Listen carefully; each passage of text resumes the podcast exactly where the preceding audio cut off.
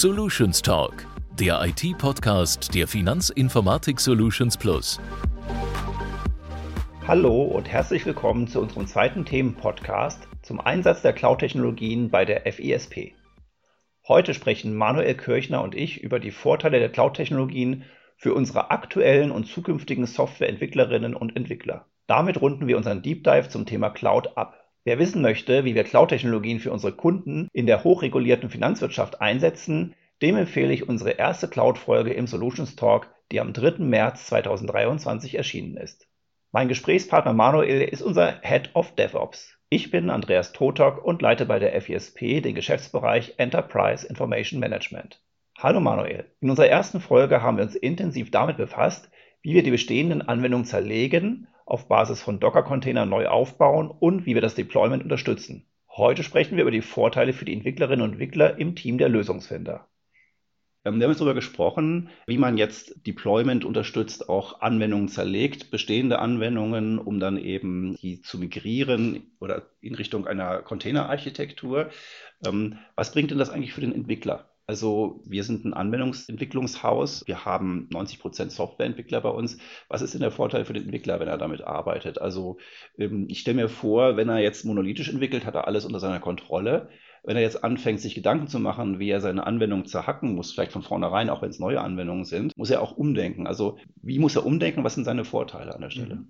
Genau, also äh, die Vorteile für den Entwickler sind aus meiner Sicht, dass die Infrastruktur schon im Code mit angelegt wird. Das heißt, das ist ja so ein deskriptiver Ansatz. Mhm. Also deskriptiv heißt, dass man sozusagen in Skripten auch schreibt oder auch vorher in speziellen Sprachen. Ich glaube, sowas wie Go nimmt man da oder was ist da mhm. so eine? Nee, das meine ich weniger. Also ja. Ich meine mit deskriptiv ist mehr diese Docker-Files zum Beispiel. Mhm. Also in einem Docker-File kann man ja schon genau sehen, was steckt da drin. Also mhm. das ist nicht irgendwo auf einer VM irgendwo mhm. vergraben, sondern man sieht genau in seinem Code, ich habe dieses Basis-Image und das und das und das wird hinzugefügt hinzugefügt. Basis-Image, das sind dann öffentliche Registries, wo du die herziehst, oder mhm. machen wir da unsere eigenen Basis-Images? Äh, sowohl als auch. Das heißt, mhm. so ein Basis-Image könnte zum Beispiel für so eine klassische äh, JBoss-Anwendung sein, dass man sich ein Java-Basis-Image nimmt. Das heißt, mhm. es ist dann ein Linux mit einem Java schon vorinstalliert und packt dann da sein JBoss rein. Oder aber man nimmt sich gleich ein komplettes JBoss-Image und fügt dann nur noch seine Applikationen hinzu, mhm. sozusagen. Das heißt, der Entwickler muss sich schon frühzeitig auch viel mehr Gedanken um die Infrastruktur machen, beziehungsweise kann diese selber mit berücksichtigen in der Entwicklung? Ja, er muss sich Gedanken machen, aber ich glaube, das ist auch auch nicht schlecht, weil mhm. das heißt, dann hat man schon mal äh, die spätere Umgebung mit in seinem Mindset drin. Mhm. Ja, und weiß natürlich auch, wie das später aussieht. Weil heute bei so Monolithen ist es häufig so, aus meiner Erfahrung, äh, ein neuer Entwickler kommt ins Projekt, dann ist da alles irgendwie Magic, ja, also es läuft irgendwie. Mhm. Und das erste Problem ist ja schon, wie kriegst du auf meinem Rechner zum Laufen? Mhm. Da glaube ich, ist auch ein großer Vorteil, dass es ja alles deskriptiv beschrieben ist. Und wenn man das richtig macht, dann läuft es im Idealfall mit einem Befehl auf jedem Rechner, weil ich kann ja so ein Kubernetes-Cluster nicht nur in der Cloud haben, sondern auch quasi als OneNote-Cluster auf meinem Rechner betreiben mhm. und kann dann die Anwendung wenn man es richtig macht, äh, im Idealfall mit demselben Befehl, wo ich sie auf unserer internen Infrastruktur laufen lasse, auch auf meinem Rechner laufen lassen. Und das, das habe ich sogar neulich live erlebt bei unserem Solutions Day, wo wir uns alle Quartal treffen oder alle paar Monate haben wir auch darüber diskutiert und dann haben die Kollegen aus Fellbach mal eben ein Skript drüber geschoben. Ich nenne es jetzt mal Skript, also ein Docker-File okay. ähm, für, die, für die Frankfurter Kollegen hier. Da haben wir es diskutiert und das war schon fertig da. Also mussten, glaube ich, noch zwei Zeilen angepasst werden. Es hat hier auch funktioniert. Es ging dabei eigentlich um eine Datenbank ähm, mhm. und nicht jetzt um einen Service.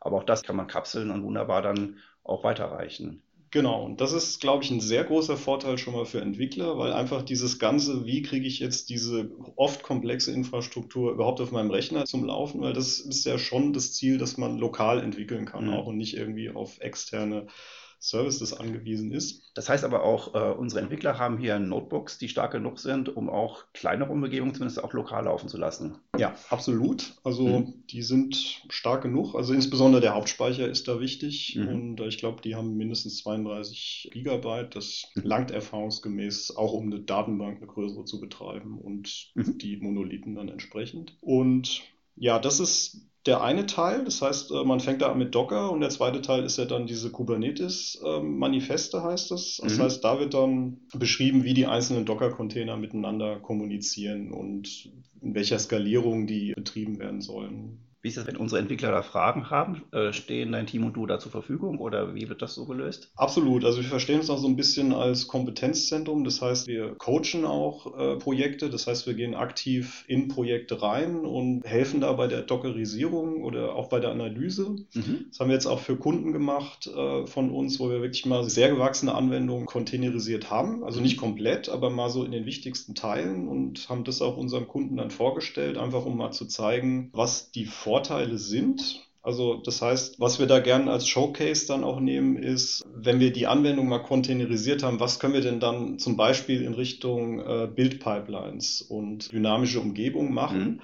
Das heißt, dann haben wir hier so ein äh, Template entwickelt. Also wir arbeiten da mit Git Branches mhm. und das, ähm, der Mechanismus funktioniert so, wenn jetzt ein neuer Branch angelegt wird, dann wird automatisch die Anwendung gebaut und im äh, Cluster unter einer eigenen URL mit dem Branchnamen zur Verfügung gestellt. Mhm.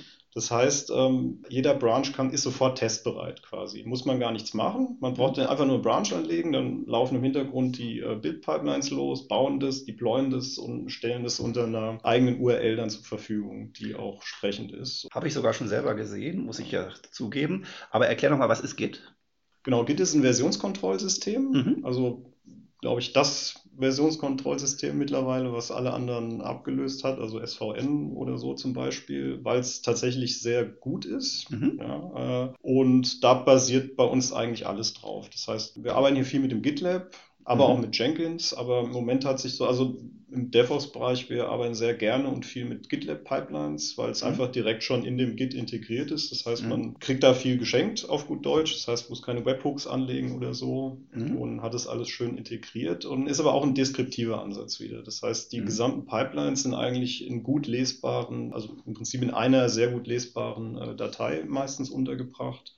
Mhm. Und das heißt, wenn ich jetzt wissen will, wie funktioniert so eine Pipeline, weiß ich eigentlich genau, wo ich gucken muss. Das ist dann in jedem Projekt gleich. Ich habe also nicht immer alles irgendwie anders oder irgendwo konfiguriert, sondern ich weiß, all meine Konfiguration steckt wirklich im Git drin. Mhm. Und das ist, glaube ich, auch eine, eine gute Erleichterung, insbesondere für neue Entwickler, die irgendwo reinkommen, weil wenn die das einmal gesehen haben, wissen sie genau, beim nächsten Projekt ist es wieder so. Ja. Und können dann da quasi direkt äh, mit den Pipelines arbeiten auch. Was sind das so für Builds, die wir machen? Also das Bild heißt ja, dass die ganze Software zusammengebunden wird, äh, kompiliert wird und auch in ausführbare Version gebracht wird. Mhm. Wie, wie oft ist das so typischerweise? Hast du so Beispiele? Gibt es hier so Nightly Builds, also jede Nacht? Oder was sind so typische Builds bei Projekten bei uns? Mhm, also äh, das, da haben wir eine große Bandbreite. Also mhm. wie gesagt, in unserem DevOps-Ansatz ist es tatsächlich ein, ein Push-Bild, nenne ich das jetzt mal. Das heißt, mit jedem Push ins äh, Git wird ein kompletter Bild angestoßen mhm. und auch eine neue Version mhm. erzeugt quasi. Mhm.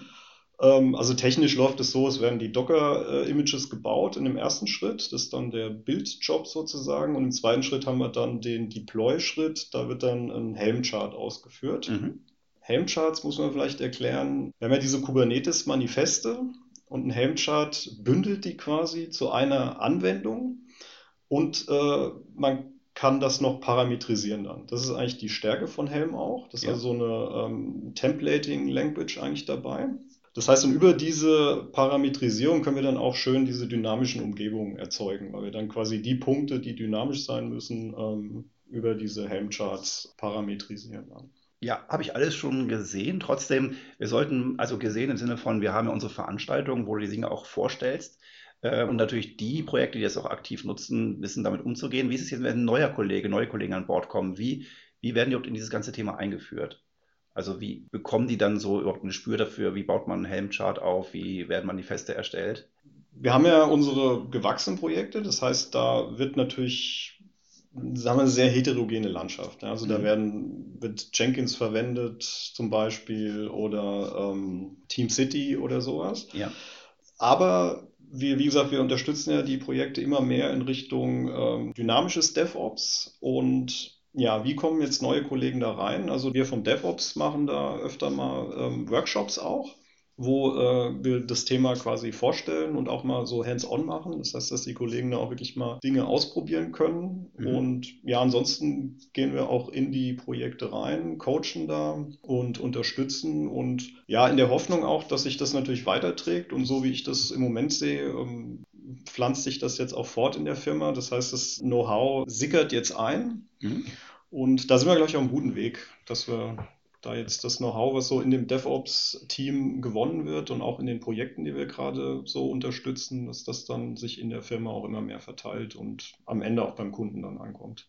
Das ist ein gutes Stichwort mit dem Verteilen. Also wir haben bei uns ja intern unsere Communities zu verschiedenen Themen, die eben sich treffen. Wir haben ähm, eine Community zum Thema künstliche Intelligenz. Ähm, wir haben zum Thema NFTs hatten wir auch oder Kryptowährungen haben wir uns auch ähm, intern organisiert und ähm, das Thema Cloud natürlich auch. Also da haben wir aus den verschiedenen Projekten eben Vertreter oder Kolleginnen und Kollegen, die sich dann regelmäßig treffen und Erfahrungen austauschen. Also wie zum Beispiel, dass man ein Skript mal eben bereitstellt, wo der andere gar nicht wusste, dass es gibt. Er wollte es selber aufbauen und dann über die Community kriegt man das auch gut mit, weil wir natürlich nicht immer alle alles wissen, sondern man sich auch bei uns intern dazu austauscht. Ja, und auch gerade für unsere neuen Mitarbeiter ist eben auch die Chance, am Entstehungszeitpunkt auch bei solchen Projekten mitzuwirken.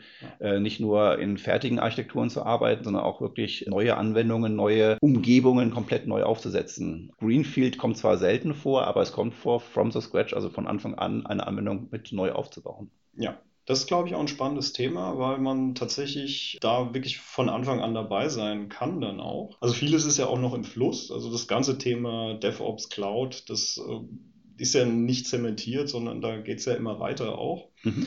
Und äh, so auch bei uns. Also wir haben jetzt zwar hier schon einen guten Stand aufgebaut, aber natürlich bleiben wir jetzt hier nicht stehen, sondern haben auch immer ein Ohr am Markt und schauen, wie können wir hier noch besser werden. Also sprich, wie können wir vor allen Dingen noch mehr automatisieren. Das ist ja ein ganz wichtiges Thema. Und da geht es ja eigentlich immer gut vorwärts.